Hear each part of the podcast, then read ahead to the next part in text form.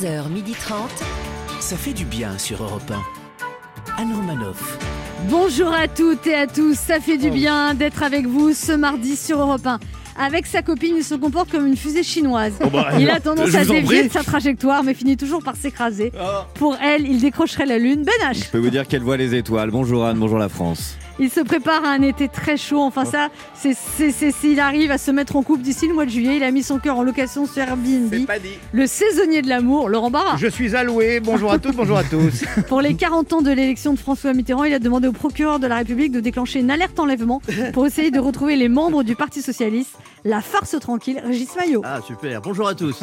Et celle qui, entre les 40 ans de l'élection de Mitterrand et les 40 ans de la mort de Bob Marley, se demande si elle ne va pas faire une petite crise de la quarantaine. Heureusement que les bars sont fermés, on ne sait pas jusqu'où elle serait capable d'aller. Anne Roumanoff. Mais je ne bois presque jamais d'alcool. Presque jamais, mais quand vous y mettez. Non, non, c'est- non, c'est-à-dire que comme je ne bois pas, dès que je bois, ça me fait beaucoup Oui. d'effet. Vous êtes pompette. Voilà, très vite, avec un verre. Au sommaire de ce mardi 11 mai, Régis Maillot reviendra sur les 40 ans de l'élection de François Mitterrand. Puis notre première invitée est pleine de bonne volonté, surtout quand il s'agit de donner des conseils aux mamans. L'humoriste Laurie Perret nous expliquera entre autres comment faire de son enfant un serviteur. Tout est dans son livre Les petits conseils de Laurie Perret aux éditions Michel Lafon. Puis notre deuxième invité sera un homme de lettres qu'on ne présente plus. Michel Fille viendra nous présenter son livre Paris et moi, qu'il vient de publier aux éditions Mial et Barreau, dans lequel il se raconte à travers Paris. Laurent Barra lui donnera son point de vue méditerranéen sur la capitale. enfin, que vous soyez parisien ou non, vous êtes nos auditeurs et c'est un peu comme si on était tous du même village. Oui. Aussi, mignon. parce qu'on vous aime, nous vous ferons gagner un Cook Expert, le robot cuiseur multifonction de Magimix, grâce à notre jeu Devinez qui je suis. Nous sommes ensemble jusqu'à 12h30 et quand vous le souhaitez, à toute heure du jour et de la nuit. Surtout la nuit. Ça y est, En podcast. Écoutez-nous sensuel. Nus. Qu'est-ce qui se passe là Nu, avec un peu d'huile Touchez-vous, sur le corps, de l'huile sur le corps du monoï. En podcast sur le site europe1.fr. 11h30. Anne Romanoff, ça fait du bien sur Cautionne Europe 1. pas. Vous mettez du monoeil sur votre corps, Écoutez, Laurent Barra euh, Après un an et demi de presque un an et demi de confinement, je mets tout ce que vous voulez. De l'huile d'olive, euh, du De la paprika. margarine. Du Drame de viandox, la solitude. J'ai du viandox et de la harissa. Aujourd'hui, c'est- j'avais jamais essayé avec le viandox. Aujourd'hui, c'est le Ne prenez pas 40e. tout, ne prenez pas tout au pied de la lettre. Anne, hein. Vous n'allez pas finir à l'hôpital ou chez un dermatologue. Oui, ça irrite un peu, il y a des choses. Parce que le viandox, euh, Aujourd'hui, c'est le a certains 40e. endroits où ça peut piquer. Bon, aujourd'hui, je ne sais pas, j'ai pas essayé. Aujourd'hui, Voilà. c'est le 40e anniversaire de la disparition de Ouais, Bob Marley. ouais. Europe 1 fait une programmation spéciale Ouais. toute la journée. Est-ce que vous êtes fan? Vous aimez le reggae? Qu'est-ce qu'il y a de rasta en vous? Et vous avez un souvenir sur des chansons de Bob Marley? Laurent Barra. Alors attention, parce que moi en terminale, et c'est vrai, je suis sorti avec une fan de Bob Marley, Pauline, elle s'appelait une blonde aux yeux bleus, sublime, qui avait des dreadlocks, ce qui était, ça faisait un mélange incroyable, c'est très beau. Je crois qu'aucune femme ne m'a fait autant d'effet que cette fille. Dès que je la voyais, c'était... Ah oui, complètement. Et... Dans le slip. Coquin. Ben oui, oui, je pense que c'était assez bien suggéré, Ben. Euh, Il n'y avait pas besoin d'un petit rappel, mais bon, je vous rappelle que mes parents écoutent. Ah, Gallup suis stand tout up en lourdeur. pour dire euh, que vous étiez Eh ouais, bien. bien évidemment. Oh là là, les lourdeaux. Et bien évidemment, vous imaginez, elle m'a quitté et j'ai morflé. Et il avait raison, Bob. hein. Ah là là. Eh oui, oui, oui. Pauline. Ah, Qu'est-ce qu'elle est devenue, Pauline Alors, alors je crois qu'elle est expert comptable du Ah bon côté de Marseille. Elle a plus de dreadlocks alors maintenant. Non, elle n'a plus de dreadlocks. Elle sort avec un, un homme bien vilain, j'ai vu sur Facebook. Oh le, oh, vous le trouvez, méchant. j'ai remarqué que vous trouviez toujours les mecs de vos ex moches. Alors écoutez, en plus, je vous ai vous raconter que j'ai eu un petit conflit. euh, je parlais une fois de Tina, mon ex, qui Ouais. vit aux États-Unis, suédoise. Et Tu tout. nous as jamais parlé de tes ex Et, c'est vrai qu'on entretient des petits messages. Mais je, vous, ai- je crois que je vous l'avais raconté avec Tina. Et puis, Je sens euh, que ça va son, être long. son mari américain, texan, euh, grand, euh, visage disgracieux, Si, si, si. est tombé dessus. Il m'a envoyé plein d'insultes en américain. Enfin Ouais. voilà. Ah, il était jaloux? Ah bah oui, oui. Bah, quand il a vu euh, Mais il est, le il côté est- un peu il est beau, Banderas, il est- mais il est beau. il est, Ah bon? il est d'une laideur, le texan, dans toute sa splendeur. oh mon dieu. Ah, ce qui est bizarre. euh. Mais oui, il a dit laissez ma femme tranquille en américain. Bah, il y avait beaucoup de fuck you. euh, À base de fuck you. Ouais. Et du coup, euh, vous lui écrivez plus? Non, bah, la je- peur, quand si, même. si, je lui ai dit, écoute, on va pas. euh, Le port d'armes est autorisé là-bas on va quand pas même. hein. arrêter- on va pas arrêter une belle amitié. Et puis, vous savez, Il ça est- facilite quand même le truc, soit 10 000 km d'ici. hein. C'est ça. Il est laid, mais il est texan. Hein. voilà. Alors, euh, Régis, vous aimez, vous aimez Ah, Bob Marley ouais, Bob Marley, pour moi, c'était ça. Won't you help to sing? These J'étais rasta assez longtemps, moi. On a du mal à l'imaginer. oui. Durant, la, durant, le deuxième trimestre, durant le deuxième trimestre de ma seconde, j'étais rasta. Bon, avant, j'ai été grunge. J'ai arrêté à cause de la musique, parce que quand on dansait, quand t'es grunge, ça fait mal au cervical. Bien sûr. Du coup, je me suis rabattu sur euh, le reggae. J'étais ce qu'on appelle un rasta de l'ombre. Comme je ne voulais pas que mes parents le sachent, je me faisais des dreadlocks sur le pubis. Et en guise de slip, je portais des bonnets jamaïcains. Oui, voilà, oui, c'était ma petite fantaisie à moi de l'époque. Vous, Ben H Il va vraiment falloir vous faire Euh, psychanalyser, vous, par contre. Anne, euh, vous me demandez vraiment ce qu'il y a de rasta en moi Ah bah lui. Euh, Je vois pas du tout. hein, le, le reggae, non. Les dreadlocks, non plus. Non, je vois pas. Vous Anne, voyez vraiment. pas autre chose que vous auriez en commun avec Bob Marley Ben, je, non, j'avais pas de drapeau jamaïcain, ni de bonnet, je n'ai jamais fait de prière à jazz. Non, je vois pas vraiment. Ben Anne. H, quelque chose qui se fume, par exemple Allez, un petit morceau de Bob Marley, on va passer en régie, non, il a pas un truc Voilà. Europe 1. Ça fait du bien de le dire. Régis Maillot, vous voulez nous parler d'un anniversaire aujourd'hui? Oui, Anne, car j'aime les bougies moches, les gâteaux qui font grossir et les cadeaux qu'on revend sur le bon coin. Alors, je vous donne un petit indice, les amis. 10 mai 81, 10 mai 2021. Et oui, ah oui, depuis hier, toute la presse de gauche, enfin la presse, ne parle que de cela. Le 40e anniversaire de, de, du pot de départ de Valéry Giscard d'Estaing à l'Élysée. Paix à son âme, et oui, pauvre Giscard, victime en 81 de ses propres réformes de progrès, lui qui avait autorisé le divorce par consentement mutuel, les Français ont mutuellement consenti à divorcer de lui. Lui qui avait permis aux femmes de disposer du droit à avorter, il a subi une IVG, hein, une intervention volontaire de Giscard. Lui qui avait fait voter l'abaissement de la majorité civile à 18 ans, résultat, la majorité des 18 ans ont voté pour Mitterrand. Bravo. 10 mai 81, 10 mai 2021, 40 ans que François Mitterrand a été élu à la présidence de la République. Vous l'avez compris, c'est la bonne nouvelle du jour. La gauche a enfin trouvé un leader. La mauvaise, c'est qu'il est décédé il y a 25 ans. 40 ans, 40 ans, c'est dire l'urgence euh, qu'un homme de gauche accède de nouveau à la présidence de la République dans ce pays. Alors vous allez m'opposer que François Hollande était de gauche. C'est exact, c'est exact. Mais a-t-il été vraiment un jour président? Alors que, que Mitterrand l'était incontestablement président. Oui, c'est exact, c'est exact, mais a-t-il vraiment été un jour de gauche?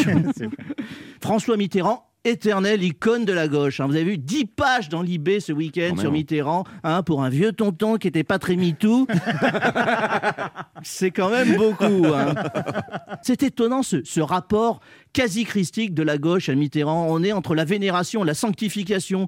C'est dire dans l'état de déliquescence que de la gauche, euh, obligée d'en appeler à Dieu pour trouver une solution miracle à leurs problèmes. Non, ils sont tellement à la ramasse à gauche que bientôt on va voir apparaître François Mitterrand en tête des intentions de vote du premier tour de la présidentielle 2022 devant Jaurès et Mendès France, à mon avis. Euh, alors évidemment, en cette date anniversaire, tous les enfants putatifs de la Mitterrandie se disputent le fameux héritage. hein. Sais pas si vous avez vu les images. Dès qu'il y a un magot en jeu, on a tous un lien de parenté. Vous savez que Mitterrand avait une fille cachée. Là, on a découvert qu'il avait carrément une portée de petit bâtard. hein. Certes, depuis que le liquidateur judiciaire, hein, Lionel Jospin, a fait l'inventaire euh, de Mitterrand, on sait qu'il reste rien. Mais rien, c'est déjà beaucoup quand on a tout perdu. Alors je ne sais pas lequel ou laquelle décrochera l'héritage de François Mitterrand. Ce que je sais, c'est que nous, ça fait 40 ans qu'on paie les droits de succession. Merci Régis Maillot. Anne Romanoff sur Europe Alors il y a de plus en plus de complotistes. Voici Ah des bon? Phrases. Non, c'est oh, un fake ça. Voici des phrases qui vous permettent de reconnaître des complotistes. Si vous entendez cette phrase, c'est que la personne a des petites tendances complotistes. Non, moi, je suis pas complotiste, mais je cherche à me mettre en couple avec une complotiste. Ouais, pourquoi? Bah, Parce qu'au moins, moi, j'aurais pas besoin à l'écouter- de l'écouter sans arrêt. hein, le FBI le fera à ma place. Ah non, mais moi je me fais pas vacciner. Un vaccin, c'est quand même l'anagramme de poison. Euh, non, il y a juste deux lettres en commun. Deux lettres, comme par hasard, hein, comme dans SOS. Je connais la belle-sœur du fils du fleuriste, du podologue, de l'infirmière qui a piqué Castex, soi-disant, avec de l'AstraZeneca. Ben, elle m'a dit que c'était du Pfizer. Chut, parle plus bas, parle plus bas. On m'a installé un compteur Linky. Et alors? Bah, je te dis, compteur Linky, tu te rends compte, on m'espionne, ils veulent tout savoir. Pourquoi? Pourquoi? Bah, Sûrement pour t'envoyer ta facture d'électricité. Si vous lisez à l'envers, Covid donne Vidocq, roi des voleurs, roi des policiers, 1775-1857, vous retranchez ces deux nombres, vous divisez par 19 qui est le code Covid, vous multipliez par 11 indicatif du département de l'Aude où se situe le pic de Boulgara, refuge de l'apocalypse, et vous obtenez, tiens, tiens, tiens, comme de par hasard, 666, chiffre du diable.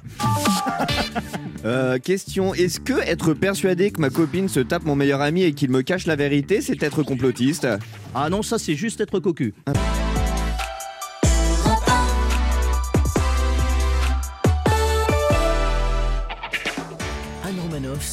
Europe Ça fait du bien d'être Oh, avec ça vous sur Europe. 1 ce mardi, toujours avec Ben H, Mais il est là, oui. Laurent Barra, Il est là aussi. Régis Maillot. Oui. Alors c'est vrai, vous avez des amis complotistes, vous euh, qui... Hum, Quelques-uns, hein. on en a toujours. Ouais, euh. Moi j'aime bien les gens qui, qui- qui- qui ont toujours des théories, euh, qui te tapent sur l'épaule, hein, tu sais. euh. Moi j'ai un ami, Laurent B. Il est persuadé qu'on va tous mourir. Ouais. C'est le moment de notre jeu qui s'appelle comment, Ben H? Devinez qui je suis. Europe 1, Anne Romanoff. Devinez qui je suis. Le principe est simple, deux auditeurs en compétition, chacun choisit un chroniqueur qui aura 40 secondes pour faire deviner un maximum de bonnes réponses parmi une liste qu'il découvrira quand je lancerai le chrono. Europe 1 est partenaire de l'opération Ciné Plus à table jusqu'au 27 juin sur Ciné Plus et MyCanal et il propose une sélection de plus de 30 films sur le thème de la cuisine. Vous devez deviner des actrices et des acteurs qui ont joué dans des films autour de la cuisine et des métiers de la bouche. Et cette semaine, tentez de gagner un Cook Expert, le robot cuiseur multifonction de Magimix pour vous aider à réaliser en famille des plats gourmands et sains 100% ben voilà. fait maison. Le Cook Expert est simple à utiliser, vous réussirez tous vos plats sans effort, de l'entrée au dessert. Le Cook Expert est fabriqué en France et son moteur est garanti 30 ans pour Ça, ça vaut booster votre créativité. plats, hein. Plus de 2000 recettes sont disponibles gratuitement sur l'application Magimix. Je vous vois bien avec un petit robot Magimix. Moi, j'aime bien un petit cook expert. Euh, ce que j'aime bien, c'est le côté pratique. Là, ils ont dit sans effort. Faire de la cuisine sans effort, garantie 30 ans. C'est Moi, vrai que vous avez la tête à cuisiner avec euh, du cookie, cookie Vous faites euh, des, petits, des petits plats à Oui, votre oui, oh, compagne je, je suis un petit peu un cordon bleu, on peut le dire. C'est vrai Ouais, ouais, moi, bon, on m'appelle Beaufinger, moi. Non, mais vous faites quoi comme plat Euh, je fais, non, j'aime j'aime bien. euh, en- La boisson, vous, j'imagine, beaucoup. Oui, ah, bah, Ouais. je suis- je suis- je suis un- j'ai une belle cave. Oui, ça, j'imagine. C'est-à-dire, Non, je, mais vous faites je- quoi à manger? Je fais, euh, en ce- non, je fais des, pas des plats en sauce, plutôt des. J'aime bien les. euh, là, je suis, je suis sur les salades, les salades d'été. On joue d'abord avec Sylvie. Bonjour Sylvie. Bonjour à tous, bonjour à toute l'équipe. Alors Sylvie. vous avez 67 ans, vous habitez à Saint-Jorios près d'Annecy Mmh, tout à fait. et vous Au êtes bord du lac. et vous êtes Quelle sophrologue depuis 5 ans. Ah. Oh là là, plus que ça. Ah oui. Vous êtes- 15 ans. Ah depuis 15 Et ans. vous avez un métier à côté? Non, mais elle, a- Elle est elle a- retraitée, elle ouais. continue à pratiquer la sophrologie, c'est ça? C'est super. C'est douloureux ou Je pas, suis à la retraite et je continue à, à travailler un petit peu. Et alors là, là, vous pouvez faire quelque chose euh, euh, pour Régis Maillot qui dort pas la nuit? Ouais, ça c'est Ah important. bah oui, je peux le prendre en individuel et puis je peux lui donner quelques conseils, euh, des petits exercices à faire avant le dîner. Bah voilà. et- oui, oui, Mais il faut que j'aille à Annecy pour- en- pour l'individuel. non, en Zoom. On peut faire par Zoom si vous Voilà. À Paris Oh bah, venez. À part Zoom. En zoom, ah, il connaît pas, il connaît pas. Il connaît C'est pas. l'internet, Régis. C'est le E, vous savez, le A C'est- arrondi. Comment, comment on peut se voir si on n'est pas en présentiel Comment ça marche tout Je ça suis à Paris maintenant. Vous allez à Paris je peux faire un saut à Paris un Eh ben. Là, maintenant, bah, ça va être bah, venez. Alors il paraît que vous essayez de vous baigner trois fois par semaine dans le lac d'Annecy. Oui, Mais le lac, il est à 17 degrés. Oui. Ah, moins que ça, 7 degrés. 7 degrés C'est bon pour les porcs. Mais vous vous baignez, euh, vous avez une combinaison de plongée ou un truc comme Non, non, sans combinaison. Oh là Sans là combinaison, un maillot de bain. Eh Voilà, ben. Mais ça dure pas longtemps. C'est Ah maximum une minute par degré de température. Hein. Ah ouais. Donc, Ah oui. euh, c'est vraiment un petit plongeon rapide. hein, et je n'ai pas la tête non plus. Et votre, et, votre, et votre maman est aussi très enfant parce que vous voulez partir à Bali avec votre maman qui a 94 ans? Oui, oui, ça y est, on vient de s'inscrire. Eh ben, Donc on, part, on va partir avec un petit groupe à Bali. Eh oui. ben dis donc. Ouais, bah, on est dans la déconne. Et, on- et, Il vous, dit qu'on est dans la déconne et vous avez trois enfants et trois petits-enfants, Sylvie. Tout à fait, c'est ça. Anne. Par Parfait. contre, vous êtes célibataire, vous êtes fraîchement séparés, c'est ça? Ben oui, malheureusement. malheureusement. Bah oui. alors, c'est Bah, pour ça des que- fois, ça va pas, ça va pas, faut Pour pas s'acharner. voulez- Ah oui. C'est une bien belle, euh, un bien beau dicton. Ça va ça pas, que- ça va pas, faut pas s'acharner. C'est vrai. C'est pour ça que vous voulez venir à Paris, c'est ça s'acharner, mais bon, ça serait bien quand même. J'aimerais bien rencontrer quelqu'un. Oui. Ah. bah oui. Bah, c'est pour ça on oublie ce zoom, vous venez chez Régis. Venez à la maison. Hein. Mais Ré- Régis, vous êtes en couple. Elle travaille oui, bah, beaucoup. attends, mais si c'est pour aider Sylvie, et puis en plus, Par, par contre, passez, ouais, passez faire un tour dans le lac avant, parce que je vous veux propre. Hein. Bah, les hommes n'aiment pas ça du tout, se baigner dans le lac froid. Ah bah non, bah ça l'est évidemment, ça réduit l'organe génital. Oui, Ah bah oui. Un témoignage peut-être? Non, j'en ai pas. Bon, euh, vous jouez avec qui C'est une euh, super Sylvie émission quand même, je tiens à vous le dire vraiment. Vous jouez avec qui Sylvie? Oh, avec Ben H. Avec Ben H. euh, Liste, oui, allez, liste 1 ou liste 2 Il est de Paris aussi. hein. allez, Liste 1. Liste Donc ce sont des comédiens qui ont joué dans des films consacrés à la cuisine, enfin oh essentiellement. Ça doit être costaud. Non, hein. non, c'est des, hein, comédiens à trouver, c'est pas non plus si compliqué. Attention, Ben vous êtes prêt Je suis prêt. Un cook expert en jeu, top chrono, 40 secondes. Top, euh, c'est un comédien humoriste, euh, il joue dans Camping, euh, pour toi public, tout ça. Ah oui. Oui. oh là là, c'est un comédien belge, les émotifs anonymes, le boulet, un comédien belge. Oui, c'est ça. euh, c'est un chanteur, euh, c'est un chanteur. Elle a les yeux mentalo. euh, euh, Il y avait Johnny et. Oui, super. Euh, tout, tout, tout, tout. Waouh, c'est c'est dur. Euh, oui, euh, il jouait dans Le Parrain. Euh, c'est pas Robert De Niro, c'est l'autre? Non Non, Coppola Non, non, non, euh, un acteur, un Non, acteur. Ah. Un nom italien, ok. Euh, c'est celui qui fait les, gendarmes, un grand acteur comique français, les gendarmes. euh, Ah La soupe au chou, ouais, super. Oui, 4 bonnes réponses, c'est pas mal du tout. Vous avez bugué sur Al Pacino. Il y a une voix d'homme Qui derrière. est cet homme qui vous soufflait les bonnes réponses derrière Célibataire mes fesses, ouais. Mauvaise réponse d'ailleurs. Il y a un homme dans votre vie, hein, Sylvie C'est qui cet homme derrière vous? Vous êtes, On ne s'est même pas rencontrés, vous m'avez menti. Non, mais moi, c'est pas un homme. C'est qui C'est mon chat. Ah non, non, non, on a entendu quelqu'un. On a entendu Eh, nous quelqu'un. en- On nous, on nous en a mis des disquettes, hein, mais C'est celle-là. Ah, c'est Ah votre fils, il a quel âge c'est la première fois. il a, Il a, il a 15 ans. il a 15 ans, mais il a une voix bien grave, dis donc. Mhm. Comment ça, vous avez un fils de 15 ans, vous avez 67 ans, vous l'avez accouché à 52 ans Mais non, il a plus que 15 ans. Ah, il a quel âge? Vous avez fumé, vous avez bu quelque chose? Il a, 45 ans. il a 45, ans. Ah, pourquoi Il n'est pas à l'école. Pourquoi il n'est pas à l'école celui-là? Il a beaucoup, il a beaucoup Il redoublé. a beaucoup redoublé quand même. On va voir comment se débrouille David. En tout cas, vous avez fait 4 bonnes réponses. C'est pas mal. Hein. C'est pas mal du tout. Bonjour David. Bonjour Anne, bonjour toute l'équipe. Alors David, David. vous habitez à Mignac près de Saint-Malo, vous avez 33 ans, vous Ah. êtes chauffeur-livreur depuis 7 ans Tout à fait. et vous livrez tout ce qu'on peut commander sur internet. Bah oui, voilà, tout ce qui rapporte à Amazon, euh, des croquettes, des aspirateurs, tout ce que vous pouvez commander quoi. Alors vous êtes en couple depuis 16 ans avec Hélène, vous êtes rencontrés dans le bus en allant au lycée ensemble. Waouh. Oh, c'est mignon. C'est beau ça. Dans, dans le bus, ouais, en gros c'est c'est un peu ça. Je, je l'avais un petit peu en vue et, et au fil, euh, enfin on a, on a eu deux trois soirées à faire ensemble et au fur et à mesure, bah du coup j'ai appris à la connaître après dans, un peu plus dans le bus. Ah. bah, Dans le un bus peu plus dans le bus. Ah, vous êtes ça en- rime en plus. Un peu plus dans le bus. Vous êtes rencontrés au fond du bus alors. Ouais. non, pas au fond. Mais quand vous avez concrétisé, c'était pas dans le bus quand même. Ah oui. Non, du tout, du tout. Non. Et là, vous êtes ensemble depuis 16 ans, c'est énorme en fait. 16 ans, 16 Ouais. ans, deux enfants, oui, bah oui, c'est Oh là bien. là. On, est, Bien. on est content. C'est important ces transports en commun dans la vie quand même. Dans tous les sens du terme, hein, les transports en commun. Euh, elle fait quoi comme métier, Hélène, David? Elle est hôtesse d'accueil Ah. pour euh, réseau RATP MA à Saint-Malo. Elle est restée dans les transports en commun. Ah oui. Comme quoi, hein. Eh oui. Bon, David, vous jouez avec qui? Avec euh, Laurent. Allez. Laurent Barra. Alors, euh, bah, il faut dépasser 4 bonnes Et ce réponses. sont des. Des, Oh. des comédiens que jouent dans des films liés à la cuisine. Attention, top chrono. C'est parti. Alors, il jouait Serge Benamou dans La Vérité si je mens. Euh, José Garcia. Oui, très bien. Euh, elle jouait euh, euh, la- la- la- dans Friends. C'était l'une des héroïnes de Friends. Monica. Euh, Jennifer Aniston, Monica, c'est. C'est Ah, l'autre, sais c'est l'autre, sa copine. Monica, non, je ne sais plus. Bon, c'est pas grave. je je. Euh, bah, un grand acteur français hein, qui a joué Cyrano de Bergerac euh, dans Germinal. euh, Gérard Depardieu. oui, très bien. Euh, C'était ah bah il est où mon vélo? Oh là là grand- Danny Boone. Non, non, Ah non, Fernandel. mais non, non, non. L'autre. Ah, l'autre. L'autre. L'autre. euh, Bon, Il jouait Léon. Léon, Nikita, Léon, Nikita. Oui, très bien. Euh, ah, Vite, vite, ah, vite, continue. non, bah oui, mais il y a le gong. Je- Bah, quoi, le gong Ah bah dites Bah, donc le gong. Ah bah dites donc Bon, trois Ah. bonnes réponses et Oh il est fallu là. de peu. ouais, c'est pas- Vous n'avez pas reconnu Bourvil. euh, Bourville et puis Courtney Cox, qui était pas Bourville, évident. voilà, oui. Attends, c'était remarquablement. euh, C'était moi, bah, moi, bah, bah. moi, j'étais j'étais dans un sketch de Bourville. J'étais dans un film, j'ai- Europe 1 vous offre un bon d'achat de 100 euros à valoir sur le site spartou.com. Spartou.com, c'est le plus grand choix de chaussures, vêtements et accessoires pour toute la famille. Que vous soyez fashion victime ou plutôt classique, avec plus de 7000 marques, le plus dur sera de choisir. Livraison et retour gratuit. Et vous vous y connaissez en livraison, David. Mais oui. Ah oui, là, il n'y a, il y a pas de secret pour moi.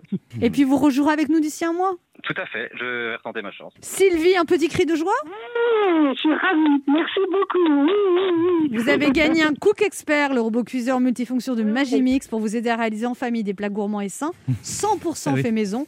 Pour booster votre créativité, plus de 2000 recettes sont disponibles gratuitement sur l'application Magimix. Je suis ravie, vraiment. Merci infiniment. Et votre chat à côté Oh, est ravi aussi, j'imagine. Votre chat de 47 ans, là.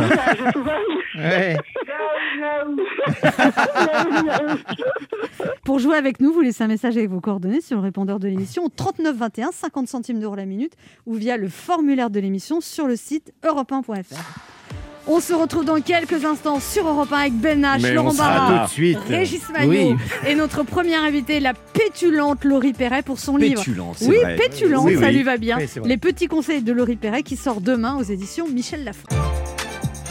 Anne Romanoff sur Europe Ça fait du bien Oh, d'être avec vous bien, oui. sur Europe du 1 bien. ce mardi, Ok. toujours avec Ben Mais il H, est là. Laurent Barra, Il est toujours là. Régis Oui, Maillot et notre première invitée qui est humoriste, auteure, chanteuse et compositrice. Elle s'est fait connaître dans la comédie musicale Mozart, l'opéra rock et par la suite, elle est devenue plus rock que Mozart.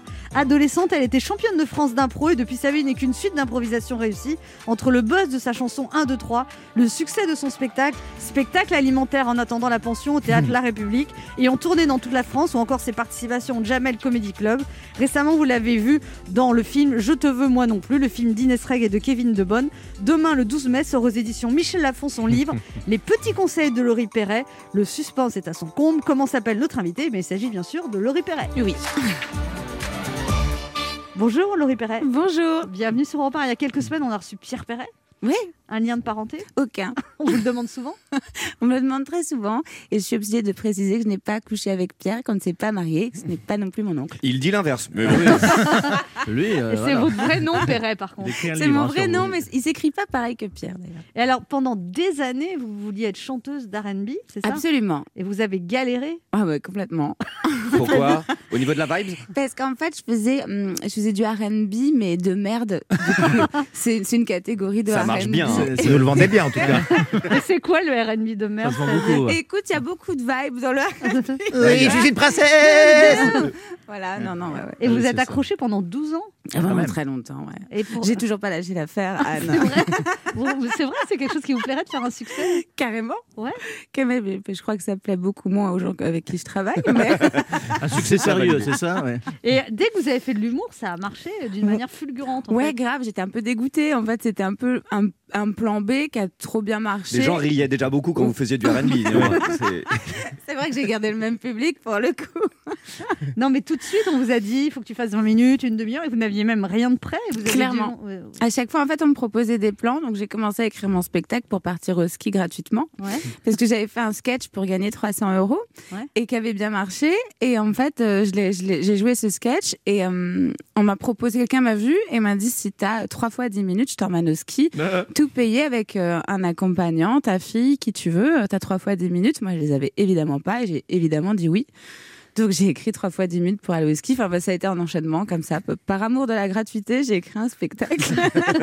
Et alors là, du coup, en plus, au même moment où vous lancez dans l'humour, vous vous retrouvez mère célibataire, vous êtes avec un homme depuis 8 ans, vous avez un enfant, et Ouais. vous vous séparez Tout à fait. peu de temps après la naissance, c'est ça? Tout à fait, ouais. Et là, vous avez voulu parler de votre expérience de maman célibataire avec humour?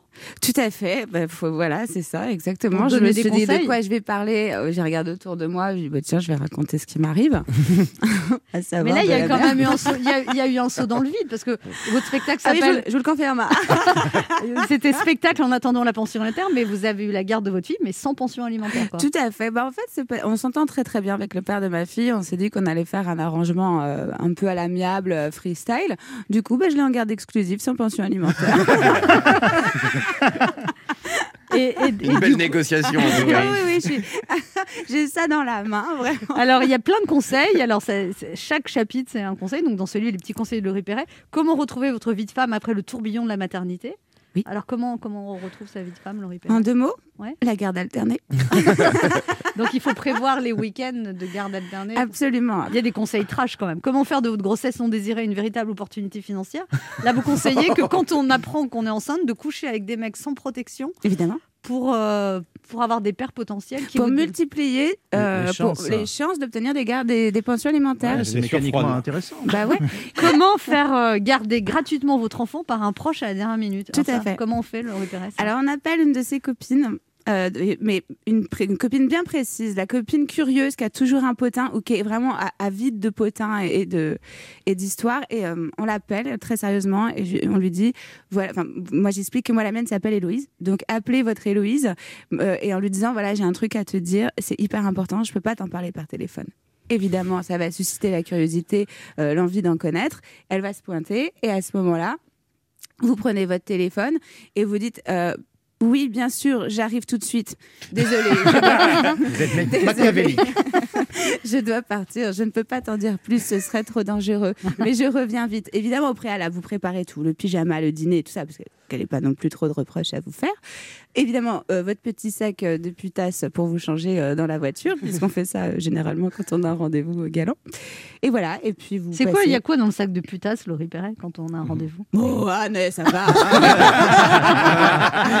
Ah, Faites pas votre mijaurée. hein. On l'a tous, ce petit sac. Ah bon Vous avez un sac de vous? Oui, bah j'ai ma vie aussi. Et alors, il y a aussi comment faire passer à votre enfant son envie d'avoir un animal de compagnie? Ça. Alors, pour le coup, parfois, il y a des vraies conneries et des vrais trucs. Euh, c'est un vrai truc. Euh, j'ai ma fille qui m'avait demandé, euh, qui me harcelait pour avoir, euh, un, pour avoir un, un- un lapin. Et, euh, et du coup, je dis, ouais, franchement, l'enfer, je vais pas avoir un lapin. Et du coup, je me suis dit, bah, tiens, je vais lui proposer un autre truc. Qu'est-ce que tu voudrais le plus au monde? Mais tu me cites deux trucs. Donc, évidemment, elle m'a dit le lapin et un iPad. Je vois, à 5 ans, c'est un peu chaud pour donner un iPad, mais finalement, moi, j'ai pas d'iPad. Je prendrais bien l'iPad. Du coup, je lui ai offert mon iPad. Et après qu'elle a eu l'iPad, elle m'a réclamé une petite sœur. Et du coup, je lui ai dit, non, bébé, on peut pas avoir une euh, petite sœur. Qu'est-ce que tu voudrais d'autre à la place d'une petite sœur? Et elle m'a dit un lapin. Et donc ben, j'ai un lapin. On se retrouve dans un instant pour la suite de cette émission avec notre invitée Laurie Perret, venue nous parler de son livre Les petits conseils de Laurie Perret aux éditions Michel Lafon. Un livre humoristique sur les mères célibataires avec plein de conseils. Alors, il y a des conseils, c'est n'importe quoi, mais d'autres qui sont vraiment Ils sont intéressants. tous utiles. Quoi qu'il arrive, ils sont tous utiles. En Ne- fonction de sa morale. Voilà. Ne bougez pas, on revient. Anne Romanoff sur Europe Ça fait du bien d'être avec Oh vous oui. sur Europe 1 ce mardi, toujours avec Ben H, Laurent Barra. Régis Maillot Oui. et notre invité Laurie Perret, venue parler de son livre Les petits conseils de Laurie Perret, un livre humoristique aux éditions Michel Lafon sur la maternité, humoristique et trash. Mais il y a quand même des vrais, des vrais euh, conseils, moi je trouve. Comment régaler votre enfant quand vous cuisinez comme une merde Ah, elle s'est identifiée. Il y a un truc. Oui. Et vous dites pour les enfants, l'apparence des aliments l'emporte sur le goût. Il vous suffit donc de conserver les emballages de ces plats ou friandises favoris et de réaliser quelques trompe-l'œil. Respectez la règle des 5 fruits et légumes par jour. Tout au long de la journée devient alors un jeu d'enfant. Un raisin dans un chocobon, des concombres dans un sachet de frites. Quelle horreur. Ça marche ça? Ça marche absolument. Quand elle était petite, ma fille, elle, me, elle, elle- elle a mangé une banane et il y avait des, des- des petits bouts noirs quoi, de la banane qui, qui se mangent en soi, mais c'est un peu du pourri, on va pas se mentir. et, et donc, quand elle, m'a- elle était un peu dégoûtée, elle me dit C'est quoi le noir? Et j'ai dit C'est du chocolat, bébé. Et du coup, après, elle ne voulait manger que des bananes noires. Et ça m'a inspiré vraiment plein de trucs. J'ai dit de là, waouh, Bah oui. ok, ils sont cons comme ça, ok. mais, mais par contre, vous dites, ça c'est ça c'est un vrai truc. Faites, faire croire à votre enfant que l'eau peut guérir beaucoup de maux Bien sûr. en accompagnant chaque pansement, chaque pleur, chaque peur d'un verre d'eau. Lorsqu'une terreur nocturne survient, calmez votre enfant et dites-lui que vous allez lui chercher un verre d'eau, mais qu'en attendant, il doit rester allongé sans bruit, les yeux fermés. Voilà, vous pouvez vous recoucher. Dans 99,9% des cas, ils finissent par se rendormir. Mm. Ça, je suis sûre que ça marche vraiment. Ça marche vraiment. Mm. Pardon. Alors que moi, quand j'étais petite, on me consolait avec de la nourriture, et c'est- alors qu'un verre d'eau, votre fille va être mince. Un bien beau témoignage mais- Romanoff. Je suis bouleversé. Mais je lui ramène même pas le verre d'eau. Ah, vous le Ah, ramenez mais bien pas sûr que non. Oui, mais quand elle va lire le livre, alors. Parce que vous, vous le ramenez le cassoulet avant de vous endormir. Il a un peu le temps. Elle aura jamais le temps de le lire. Elle va pas. Elle est occupée à faire le ménage. Ah, Alors, bah oui, elle peut pas tout faire, cet enfant. Régis Maillot une question pour vous, Oui, moi, je me, je me suis beaucoup reconnu dans votre livre en tant que parent. J'a- J'applique avec grande rigueur votre concept de décharge mentale. oui, Euh, Est-ce que vous avez prévu un tome 2, mes 10 conseils pour élever un jeune père? C'est vrai qu'il faut les élever, les jeunes pères. Putain, c'est vrai. Ça. Non, on a ça dans le sang ou pas Oh le froid. Cette crédibilité. Non, mais c'est vrai que c'est un livre qui s'adresse aux mamans parce que. Parce que je suis maman et que je l'ai fait comme. Enfin, mais les mecs, euh, vous êtes absolument concernés, évidemment. Bah, Je, bah, pense que l'homme est une maman, enfin, le père est, une mère comme les autres. Alors, comment on fait pour retrouver une vie amoureuse avec un enfant? C'est Ça va ou... Bah, c'est dans, le livre, je crois. Oui. Ouais. Je sais plus ce que j'ai raconté à ce moment-là. déjà, Non, mais vous, je veux dans la vie, je- dans la vie, je demande. C'est après pyjama. alternée. hein, J'ai un rencard jeudi, vous pouvez me donner le conseil? Est-ce que le fait euh, de dire j'ai un enfant, ça bloque les hommes euh, d'avoir un enfant en bas âge Ou euh, non Oh, J'ai l'impression qu'il n'y a pas grand-chose qui bloque les hommes. hein, euh. Si, euh, Sur du long si quand terme. dit j'ai un Oui, alors, enfant, sur du long oui. terme, oui. Mais sur du court terme, personne Ouais, Bah, elle leur dit pas. mais- Vous le dites pas ou vous le dites? Non, si moi c'est un peu de notoriété publique que ah j'ai un enfant, je fais. Ap- Après le huitième mois, vous le dites. Oui, voilà. non, non, je crois pas que c'est dérangé. Et pareil, vous avez un groupe WhatsApp avec des copines Ouais. bombasses et vous vous donnez des conseils? Avec mes copines, les bombasses, ouais, vraiment. Et euh, c'est vraiment chacune à sa personnalité. Donc, euh, quand tu prends un conseil, tu as le, les conseils de, de celle qui est très. On a une mère qui tire tout à quatre épingles, t'en as une autre, mais qui en a rien à foutre. Euh, t'en as une autre. Enfin, vraiment, on, a- on est sur cinq profils différents, je les cite. Et il y, en a- il y en il y en a deux qui sont dans le livre. Bah, celle qui était ostensiblement euh, comblée euh, ok, au chapitre 0, qui est ma copine Odile, Héloïse, Sonia. Voilà, ouais, c'est mes copines qui me donnent des conseils au quotidien. Et c'est important, vos copines euh, Ouais, c'est hyper important. Il y a moyen de rejoindre ce groupe WhatsApp Je sais pas comment ça marche. hein. C'est parce que j'ai créé un essai sur la paternité. Alors, ouais, on peut- je prendrai un, un pseudo. Tu vois. Régissette, Véro, et, Véro, Vérine. Régissette et Laurence. Elles veulent adhérer au groupe. Vous avez hâte de remonter sur scène avec votre spectacle? Alors, je suis obligée de dire oui, Ouais. mais, Non mais dans les faits, c'est très particulier. En fait, j'ai- les moments de scène me manquent, ça me manque beaucoup, mais là, c'est très, ça devient stressant.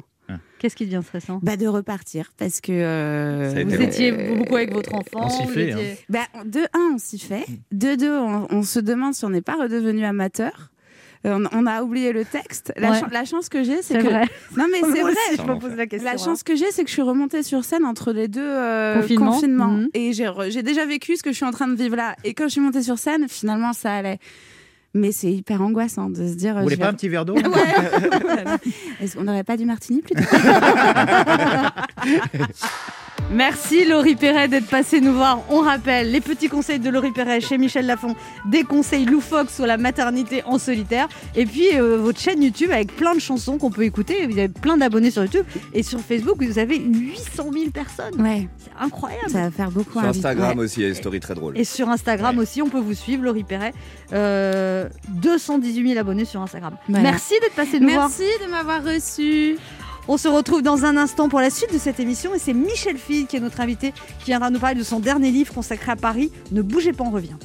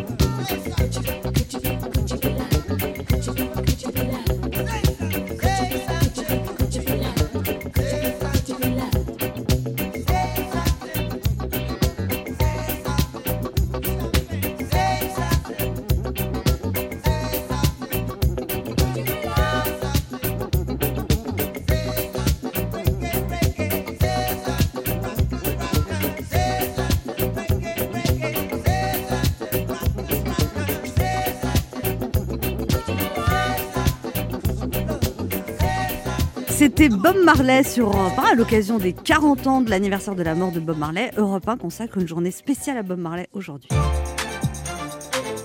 Anne Romanoff sur Europe Ça fait du bien d'être Oh, avec vous sur. Europe 1 ce mardi, toujours avec Régis Maillot. Laurent Barra, Ben Rebonjour. et notre invité qui est journaliste, écrivain, agrégé de philosophie, Oh ex-prof d'université, ancien complice de Christophe de Chavannes dans l'émission Culte Ciel Montmardi, passant du culte au culturel, il a créé et présenté le Cercle de Minuit sur France 2. Il a été pendant 20 ans l'une des voix d'Europe 1. Il est l'actuel directeur de la culture et du spectacle vivant à France Télévisions. Un incroyable parcours auquel a été constamment associé une ville incroyable, Paris.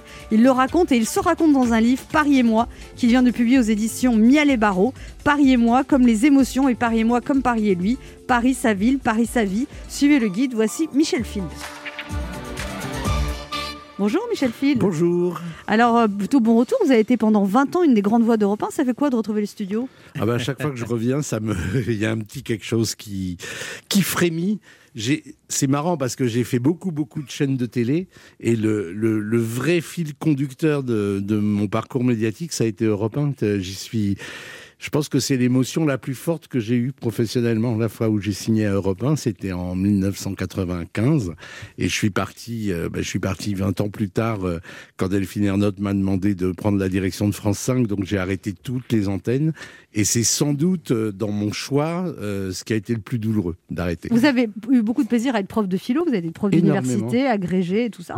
Et tout ça pour finir à la télévision. Mais, Ouais. mais est-ce que vous dites à un moment que vous avez été radié des profs parce que vous n'avez vous avez pas renouvelé, vous étiez mis en disponibilité, vous n'avez pas renouvelé, et puis Congé. du coup vous n'avez plus le droit d'enseigner en fait Il y a, il y a eu une. Ah si, si, moi, j'ai arrêté pour des raisons là de, de- d'emploi du temps incompatibles. Pendant un moment, je me suis mis euh, que- en disponibilité, comme on dit, ce qui me permettait de, de- d'espérer revenir à un moment. Et puis après, la télé est devenue un, un- un vrai emploi à plein temps, plus la radio, donc c'était plus possible.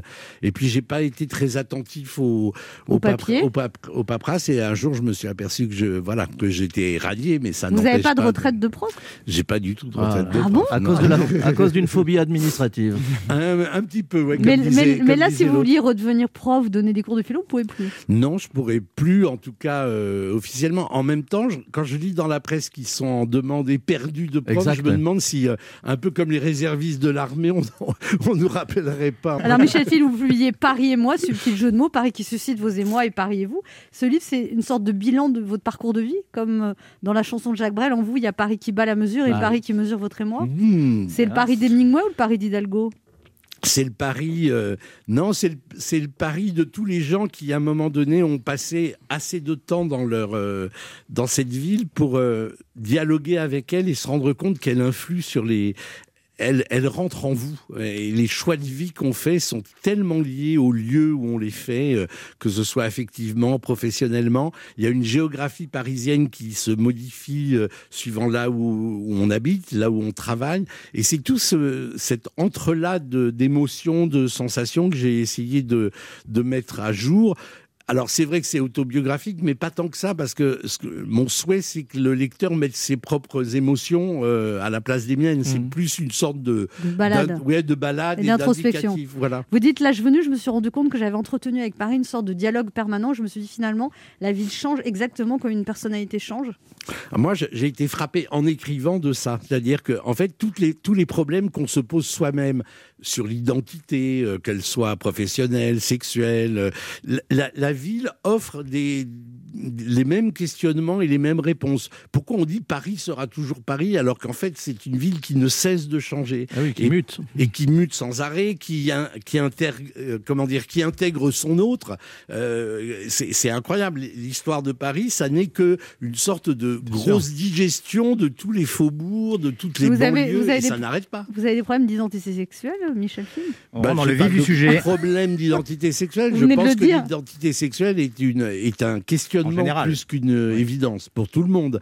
Euh, et puis il y a des gens qui ne se posent pas cette question Bien et sûr. ils sont sans doute plus tranquilles que d'autres. Et puis sinon, oui, c'est quelque chose. En tout cas. Personnellement, philosophiquement, intellectuellement, sensuellement, c'est une question qu'il faut se poser, il me semble, pour euh, être un peu moins con. Et Paris a vécu beaucoup d'épreuves entre les attentats. Vous dites que vous avez eu beaucoup de mal à retourner au Bataclan. Vous l'avez fait finalement cet été pour une captation du rappeur Nino. Et il y a eu les attentats, la rue de Trévise, Notre-Dame qui a brûlé. Il y a eu beaucoup d'épreuves collectives Mais il y pour a les sans Parisiens. En fait. Je vous disais tout à l'heure le face-à-face d'une ville et d'une vie, c'est exactement comme, comme nous, c'est-à-dire euh, quand on perd nos parents, quand il y a un drame qui nous frappe, euh, la mort d'un enfant, la mort d'un ami proche, et, et, et la résilience qu'on arrive à trouver, euh, cette sorte de pulsion vitale qui fait qu'on surmonte ça, la ville, c'est exactement la même chose. C'est quoi Et les plus grandes qualités de Paris? Ben, C'est ça, je crois que c'est sa capacité de résilience. Le, le chapitre que je commence... Fluctuate mergitur, ça veut dire. Oui, c'est ça, c'est cette capacité à supporter et à surmonter les épreuves. Je dis, l'incendie de Notre-Dame, ça nous a tétanisés parce que c'était comme les parents qu'on croit immortels. Il y a un moment donné, on n'arrive pas à croire que les parents vont pouvoir mourir. L'idée que Notre-Dame s'effondre, en plus avec cette sorte de, de rapport un peu subliminal, inconscient, entre les deux tours de Notre-Dame Oui, et évidemment les deux tours l'effondrement de la flèche. de- l'effondrement de la flèche d'un côté, et puis les deux tours qui rappelaient aussi le 11 septembre. Tout ça, dans l'inconscient collectif, a été terrible. Mais de la même façon, dans le 11e, il y a quelque chose qui... Alors moi, j'ai beaucoup de mal encore à me réapproprier le 11e parce que voilà, j'ai des, visages, des copains de Charlie, etc. Et j'ai une sorte d'angoisse à chaque fois que je passe dans le 11e. Alors, je l'ai déjà dit publiquement et il y a des habitants du 11e qui ont dit mais c'est vraiment pas sympa. Nous, au contraire, on essaye de faire revivre le quartier. Ils ont bien raison. Euh, je dis pas du mais voilà, c'est- je ne sais pas si ça vous est arrivé, mais quand il y a, euh, je sais pas, une rupture affective oui, très, oui. violente, euh, on a quelquefois du mal à repasser devant Bah, moi, j'ai plus que trois arrondissements disponibles, moi, dans Paris. Donc, euh, Que trois? Que trois. On se retrouve dans un instant pour la suite de cette émission avec notre invité Michel Field, venu parler de son livre Paris et moi, qui vient de sortir aux éditions Mialet. Mialet, Mialet Barreau. Ne bougez pas, on revient. Il est midi sur Europe 1, on revient dans deux minutes avec notre invité. Michel Field. Mais tout de suite, les titres d'Europe Midi avec vous, Patrick Cohen. Bonjour Patrick. Bonjour Anne, bonjour à tous. À la une d'Europe Midi, la vaccination ouverte à tous. Doctolib annonce l'ouverture des prises de rendez-vous dès maintenant avec 24 heures d'avance. Anne Le Gall vient de tester le système. Le mode d'emploi du retour à une vie normale détaillé par Jean Castex, un déconfinement progressif à partir du 19 mai qui sera total le 30 juin.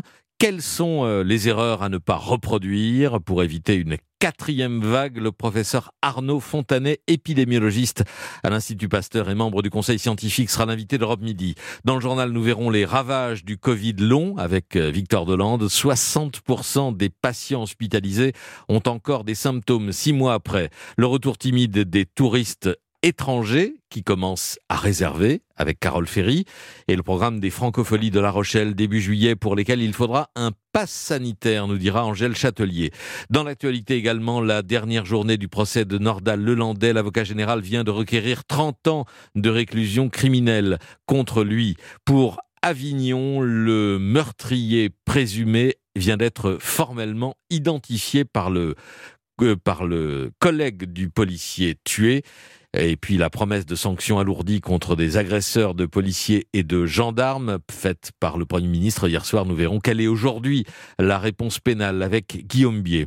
Enfin, pour les deux enseignants accusés de fascisme et d'islamophobie à l'IEP Grenoble, l'inspection générale de l'éducation nationale qui vient de rendre son rapport accable les élus étudiants qui ont pourchassé ces deux profs. Voilà le sommaire. À tout à l'heure. Merci Patrick, on vous retrouve à midi 30. Europe 1. Écoutez le monde changer. 11h30. Ça fait du bien sur Europe 1.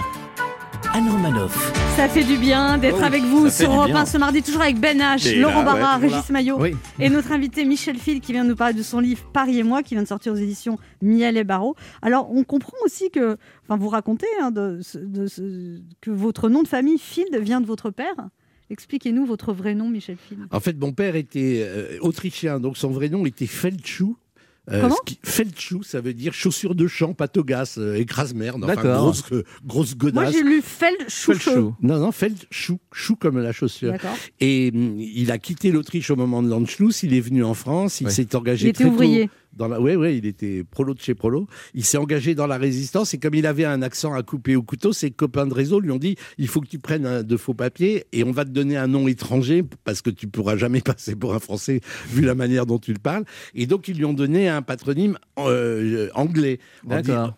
L'idée était assez astucieuse, c'était que s'il se faisait arrêter, il passait anglais comme un prisonnier de guerre et pas comme un sujet récalcitrant du Reich qui était promis à la déportation immédiate. Et du coup, euh, ses copains ont choisi pour lui Field, champ, puisqu'il y avait champ, chaussures de champ dans son nom original. Et voilà, j'ai porté toute mon enfance les deux noms, Felchou dit Field, et puis après j'ai abandonné Felchou et je m'appelle désormais Field. Mais voilà, il y a une sorte de- c'est on parlait d'identité tout à l'heure, c'est intéressant aussi d'avoir deux noms, dont un qui est quand même celui de son père, mais qui est en plus enraciné dans quelque chose qui me touche beaucoup, qui était le- la période de la résistance. Et du coup, votre père, il a beaucoup évolué professionnellement parce qu'il a démarré ouvrier, après il a passé des concours. Racontez-nous. Il a, Il a été, il, il travaillait à la chaîne et en même temps le soir, il prenait des cours euh, au conservatoire des arts et métiers. Et donc il est devenu ingénieur et il est parti en mission en Afrique et il n'a cessé de faire des allers-retours dans le monde entier, en Afrique, au Brésil. Je lui dois mon mon enracinement affectif brésilien parce qu'il m'a fait visiter le Brésil. Enfin, j'ai suivi pendant l'année 69. Euh, Quatre mois au Brésil où il faisait une campagne d'alphabétisation, cette fois pour l'UNESCO, et c'était assez Il a incroyable. une vie que- incroyable, votre père, Michel Phil. ben, il avait une vie, il a eu une vie incroyable. J'ai raconté dans mon précédent livre, Le Vieux Blanc. Il a été arrêté en Côte d'Ivoire euh, au moment de, de la fin du règne d'Humphrey de Boigny, euh, où c'est devenu quasiment une guerre civile après. Quoi. Et on l'avait accusé de- d'avoir détourné 3 milliards de francs CFA, ce qui est quand même assez considérable. Et, et donc je le suppliais euh, de me dire où il avait planqué le fric, mais, mais hélas non. Et il, est- il, a, il avait 70 ans, il est, pas, il est resté quand même deux ans en tôle en, en- en Côte d'Ivoire, une année en préventive, et après il a été condamné à 20 ans de tôle. Mais j'avais obtenu de Moufouet de Boigny la- l'assurance qu'il serait euh, euh, libéré au moment où le pape viendrait bénir les travaux de la cathédrale de Yamoussoukro. Et euh, Moufouet de Boigny a tenu parole, mais moi je surveillais la santé du pape euh, quasiment tous les jours parce que c'était la seule issue. Et ce que je raconte dans le livre, dans le Vieux Blanc, euh, il était devenu le directeur adjoint de la prison. Il était en tôle, hein, il, il était dans une cellule, ils étaient huit, c'était pas un quartier VIP. Mais il avait tellement d'entre-gens et tout qu'en fait, il s'était mis à réformer euh, la, prison, à, à moderniser l'informatique, etc. Et quand je suis allé voir euh, pour le visiter, le directeur de la prison m'a dit comme un proviseur reçoit le parent d'un élève. Monsieur Phil, je suis très très content de votre père. Et en fait, quand il a vu que je me démenais pour le faire libérer, il m'a dit Vous me trouverez sur votre passage, je ne veux pas qu'il parte parce qu'il était devenu totalement indispensable à la prison. C'était une personnalité hors norme, votre C'était père. incroyable. Il était incroyable. Et il sort quand même de deux ans de tôle, etc. Je, bon, on le récupère quand même. Ça, c'était quand? Quelle année? C'était euh, en 85-86. Et évidemment, il ne tient pas en place, donc il se démerde pour avoir de nouvelles missions à l'UNESCO. Et un jour, je suis chez moi. Et on, appelle, je décroche, j'entends un truc. Et euh, tu sais ce qui se passe euh, Je suis place Tiananmen, je vois des chars. Qu'est-ce qui se passe Ah, Et ce mec, il avait 80 balais, et ben il était là où ça se passait encore. Quel regard il a porté sur vous alors quand vous avez commencé à faire le troublion à la télévision, Michel Alors ça, il aimait bien, il aimait bien. En plus, c'était voilà, il avait été, euh, je vous dis, résistant, un peu militant communiste. Il s'est fait virer du PC pour un truc, c'est que il avait refusé pas parce qu'il était radin, mais parce que ça lui semblait complètement invraisemblable. Il avait refusé de cotiser pour faire un cadeau à Staline pour les 50 ans de Staline. donc, donc il s'était fait virer de sa cellule et à l'époque, c'était quand même assez dramatique parce que des copains avec qui il avait risqué sa vie, ça, ils avaient fait la résistance ensemble, changer de trottoir quand ils le croisaient, ils ne lui parlaient plus. Quoi. C'était, C'était euh, plus un camarade. C'était plus un camarade. Donc on se rend pas compte de cette. Mais ça, ça lui avait donné, je crois aussi une, une, je sais pas, une curiosité surtout. Donc il s'est bien marré quand j'ai quand j'ai été euh, militant. Après, quand, quand je me suis engagé dans la philosophie, il aimait bien l'idée, mais ça le saoulait parce que lui, il était très pragmatique et tout. Donc il trouvait que c'était quand même un peu de branlette intellectuelle. Et la télévision quand vous avez été avec Et la de télévision, si, il aimait bien. Il aimait bien. Il a- il- Mais c'est vrai que j'ai quand même plus commencé, enfin, quand j'ai commencé à être connu à la télé, euh, il était plus là. hein. Ça, ça a été les, les toutes dernières années de sa vie, donc il a juste vu le début du processus. Laurent Barra a des choses à vous dire, Michel Phil. Oui, Michel Field, bonjour. Alors vous venez ce matin nous présenter votre livre Paris et moi, un livre dans lequel vous racontez votre Paris, avec ses rues, ses quartiers, tous témoins d'une grande partie de votre vie. Et pour nous permettre de nous mettre dans l'ambiance, afin de commencer cette chronique, vous êtes en consacré, Michel Field, je vous propose d'écouter la musique traditionnelle, l'hymne euh, de cette ville magnifique qu'est Paris.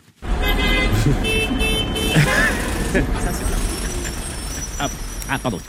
Oui, oui, oui, parce qu'il m'aura fallu six ans euh, à moi, l'expatrié du sud de la France, un peu comme vous, hein, six ans, Michel Field, afin de pouvoir découvrir, apprécier Paris à sa juste valeur. Et votre livre n'est pas étranger à ce revirement de situation. Jusqu'à présent, je ne voyais qu'en elle que de la pluie, euh, du froid et les moments de solitude que tu peux ressentir quand tu rentres dans un établissement public et que tu prononces ce mot qu'apparemment personne ne connaît ici.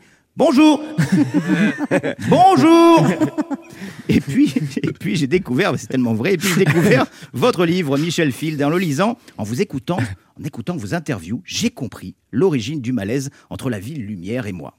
La mémoire s'inscrit euh, dans des lieux très particuliers, les lieux de rupture, les lieux d'émotion. Voilà, c'était donc ça, hein, effectivement. Voilà, j'avais la réponse sous les yeux. Je me suis fait larguer dans à peu près tous les arrondissements de la capitale. hein, Moi du- aussi. Ah oui, ah bah, hein, une belle équipe de losers. Hein. Attendez, maladie, hein. Du quartier Jourdain dans le 20e, en passant par Crimée dans le 19e, à Trocadéro dans le 16e, même à Disneyland Paris, l'attraction des tasses. Je me suis fait larguer là-dedans. Non. Eh ben oui, ben oui. Et oui, et il est beau votre livre, Michel Field, tellement beau qu'il m'a donné envie de flâner dans les rues de la capitale avec cette façon romantique, presque poétique que vous avez de parler de Paris comme d'une amie d'enfance avec qui vous avez grandi, hein, comme le quartier des Halles que vous euh, décrivez comme le ventre de Paris, mais aussi comme son cœur, dont, chacune des pulsations irrigue la cité tout entière. Et vous auriez dû bosser euh, à l'office du tourisme, Michel Field. Attendez, vous auriez fait un carton dans les bus à deux étages. Mesdames et messieurs, c'est Michel, votre guide ce matin. Après avoir visité le ventre, le cœur, les poumons de la capitale, nous nous rendons dans sa partie postérieure. Bienvenue à Pigalle. Michel Field, chaque mot de votre livre souligne l'importance euh, des lieux dans la vie des humains. D'ailleurs, vous citez Mallarmé qui disait Rien n'aura eu lieu que le lieu. Euh, C'est vrai qu'on s'est tous dit au moins une fois Tiens, cet endroit me rappelle un ami, un moment de joie, une ex. Bon, c'est un peu plus embêtant quand, comme moi, toute l'île de France te rappelle une ex. et, et- et on ressent au fil des pages l'importance de Paris dans votre vie. hein. Vous parlez même euh, de double vieillissement quand un quartier, un parc, une rue que vous avez l'habitude de fréquenter euh, change. Euh, vous le dites, j'y ai grandi, mûri, vieilli, étudié, ri, pleuré, lu, baisé. D'ailleurs, ça me fait penser qu'il faudrait vraiment que je me remette à la lecture. Moi,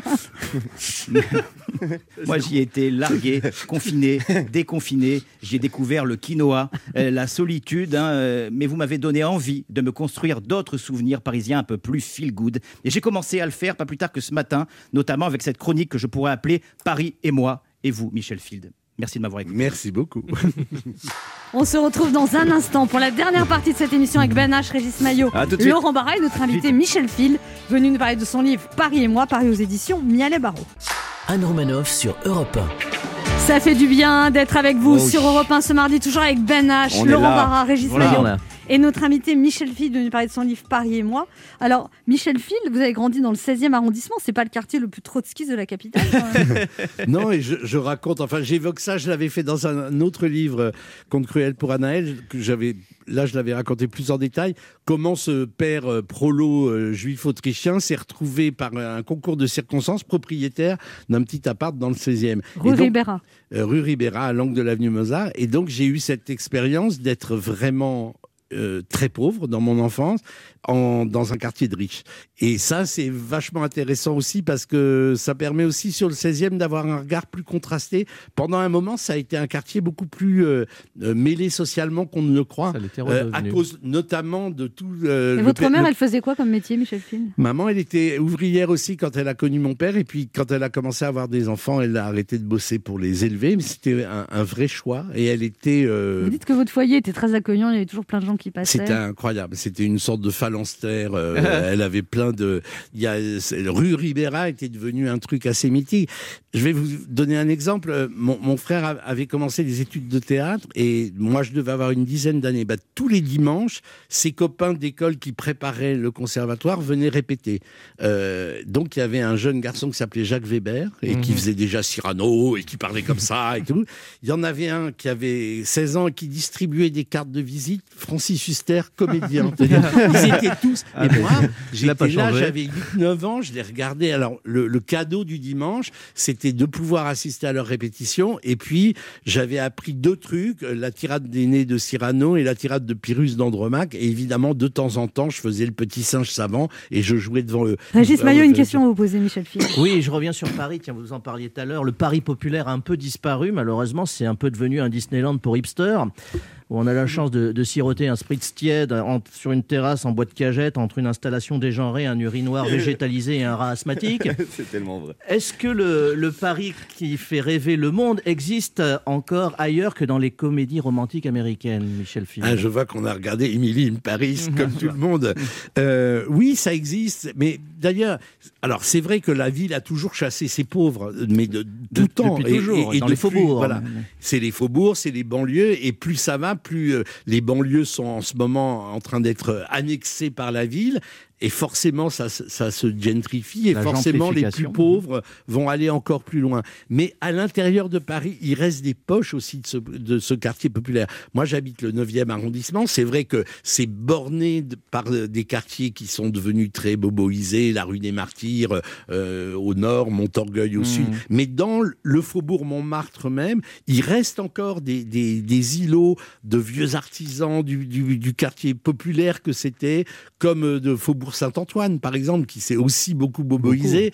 C'est vrai que tous les ateliers sont devenus euh, maintenant des de lofts. euh, mais il reste, voilà. Et pour les amoureux de Paris, il faut aller chercher ces endroits où il y a encore de la vraie mixité sociale. Il en reste. Ben H a une question pour vous, Michel Phil. Oui, donc vous sortez ce livre Paris et moi en pleine euh, polémique. Ça fait quelques semaines que la twittosphère agite le, le hashtag saccage Paris. Vous, quand vous avez vu ça, ça vous révolte? Ça vous, vous êtes d'accord, pas d'accord? En fait, ça m'a fait marrer parce que. euh, D'abord, c'est vrai que ça coïncidait avec la sortie du livre. Donc, je disais, une, ça accompagne, c'est une campagne de promo inespérée.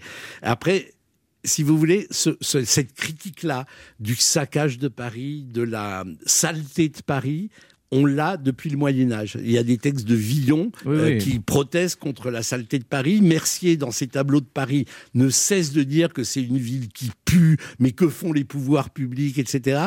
Et, c'est quelque chose d'absolument récurrent. Donc pour l'instant, c'est Hidalgo qui s'en prend plein la tête, mais en gros, ça fait partie de l'histoire de Paris. Je dis à un moment, le, le Parisien râle, c'est sa façon de respirer, et voilà, c'est comme ça. C'est le Paris d'avant Haussmann aussi. oui, mais à chaque fois qu'il s'est passé quelque chose d'important dans Paris, et ça je le rappelle, quand la Tour Eiffel est érigée, il y a une pétition avec des gens sûr. comme Zola, Maupassant, Alexandre Dumas fils, qui disent on profane Paris.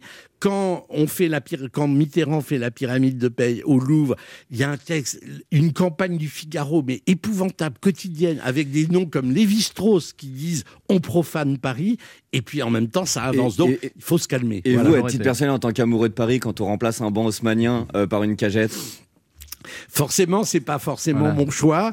Euh, je suis le premier à râler en scooter aussi euh, parce que je comprends rien aux pistes cyclables à la place de la Bastille et tout. Mais en même temps, je, je pense que euh, on a le droit, quand on est maire, quand on est président, quand on a des responsabilités, d'avoir une vision. Cette idée que cette non non, mais cette idée que la ville doit devenir respirable pour les générations suivantes et qu'on peut pas la laisser euh, se, se, se faire une sorte d'au- d'auto-embolie, thrombose, euh, ça, ça me semble. Alors après, est-ce qu'il y a des erreurs de com? Est-ce que c'est mal fait? Euh, Chacun peut en décider.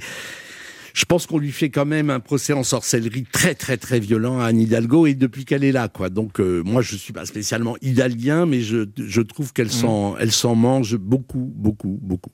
Il y a un auditeur qui a une question pour vous, Michel Phil. C'est André qui habite à Strasbourg. Bonjour André. Bonjour, vous allez bien. Oui, quelle est votre question, André, pour Michel Phil Ben, C'est simple, j'ai le livre de Michel Phil devant Ah. les yeux, page 19, je note J'y ai grandi, mûri, vieilli. Alors forcément, des émois, on en a pendant tant d'années. Non pas que je vous vieillisse, mais pendant de, de si nombreuses années. Simplement, les émois, ce sont ceux que vous avez subis, euh, enregistrés ou bénéficiés, ou ce sont ceux que vous avez fait subir, infliger ou bénéficier à d'autres, entre ceux qui vous portent au nu, en général plutôt à gauche, et ceux qui souvent vous vouent aux gémonies, en général plutôt à droite. Donc c'est clair. Alors c'est pas vrai du tout parce que d'abord il y a plein de gens qui me vouent hégémonie à gauche. Donc de ce point de vue-là, j'équilibre. Non, écoutez, c'est euh, c'est les émois, c'est les émois qu'on a dans une vie. Alors euh, ceux qu'on subit et ceux qu'on provoque. Euh, dans une vie, il y a quelquefois des séparations dont on est soi-même responsable et puis d'autres qu'on subit. Dans les carrières professionnelles, dans les médias. Moi, dans, dans le parcours que j'ai, il y a eu des trucs que j'ai choisis, mais il y en a eu plein aussi qui m'ont été imposés. Euh, J'aurais pas forcément euh, euh, arrêté tel ou tel truc qui me voilà. Donc je pense que de toute façon, c'est pas ça l'important. L'important, c'est la manière dont on ressent les choses, avec un peu de distance, avec un peu d'auto-ironie aussi. J'espère que j'en manque pas, et, et voir aussi que bah, ce qui est important, c'est ce qui subsiste. Et ce qui subsiste, c'est en effet l'ancrage d'une vie dans une ville. Euh, mais ce que j'ai fait sur Paris, je pense qu'un Marseillais pourrait le faire sur Marseille. Ou voilà, il y a, y a- je, je pense que c'est cette idée que les lieux euh, nous aident à fabriquer notre mémoire, peut-être plus que le temps. C'est une des grandes leçons que je tire de Patrick Modiano, par exemple. C'est voilà quelqu'un qui ne cesse d'aller dans Paris, euh, dans son œuvre, à la recherche de ses propres euh, souvenirs. Le quart d'heure bienfaiteur. Il y a une tradition dans cette émission, Michel Phil, il faut faire un cadeau aux auditeurs, vous leur offrez quoi? Bah écoutez, c'est pas par narcissisme, mais comme on parle de mon livre, je suis arrivé avec un livre, voilà. Et euh, si ça peut faire plaisir à quelqu'un que je lui, le lui dédicace, euh, voilà. Pour remporter le livre de Michel Phil, pariez-moi, vous laissez vos coordonnées sur le répondeur de l'émission au 39 21, 50 centimes d'euros la minute, et c'est le premier ou la première qui remportera ce cadeau. Merci Michel Phil d'être passé nous voir. c'était un, un plaisir de vous recevoir. Nous, on se retrouve demain à 11h sur Europe 1 et tout de suite, c'est Europe Midi avec Patrick Cohen.